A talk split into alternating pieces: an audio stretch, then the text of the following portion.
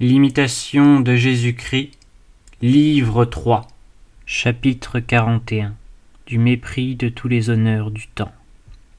Jésus-Christ. Mon fils, n'enviez point les autres si vous les voyez honorés et élevés, tandis qu'on vous méprise et qu'on vous humilie. Élevez votre cœur au ciel vers moi, et vous ne vous affligerez point d'être méprisé des hommes sur la terre. Le Fils. Seigneur, nous sommes aveugles, et la vanité nous séduit bien vite. Si je me considère attentivement, je reconnais qu'aucune créature ne m'a jamais fait d'injustice, et qu'ainsi je n'ai nul sujet de me plaindre de vous. Après vous avoir tant offensé, et si grièvement, il est juste que toute créature s'arme contre moi. La honte et le mépris, voilà tout ce qui m'est dû et à vous la louange, l'honneur et la gloire.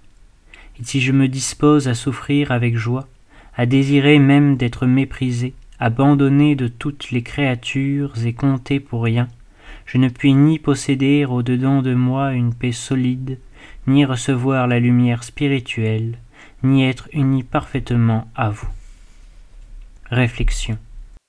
Celui qui s'examine devant Dieu à la lumière de la vérité se méprise souverainement, parce qu'il ne trouve en soi, sans la grâce, qu'un fond immense de corruption, et dès lors, loin de rechercher l'estime, les respects, les honneurs, il se réfugie dans son abjection, comme dans le seul asile contre l'orgueil la plus grande de ses misères.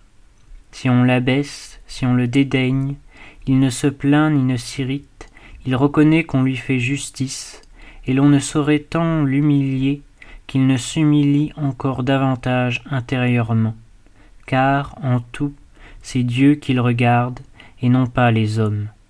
Il dit comme Job, Si je veux me justifier, ma bouche me condamnera, et si elle entreprend de montrer mon innocence, elle ne trouvera que mon crime. Puis, dans l'amertume de son cœur, appelant la miséricorde, il invoque le Père céleste qui a pitié de sa pauvre créature. J'ai péché. Que ferai-je, ô Sauveur des hommes? Pourquoi avez-vous mis la guerre entre vous et moi? Et suis-je devenu à charge à moi-même? Pourquoi notez-vous pas mon péché et n'effacez-vous pas mon iniquité? Voilà que je dormirai dans la poussière, et quand vous me chercherez le matin, je ne serai plus. Heureux celui qui s'accuse, car il obtiendra le pardon. Heureux celui qui choisit la dernière place, car on lui dira Montez plus haut.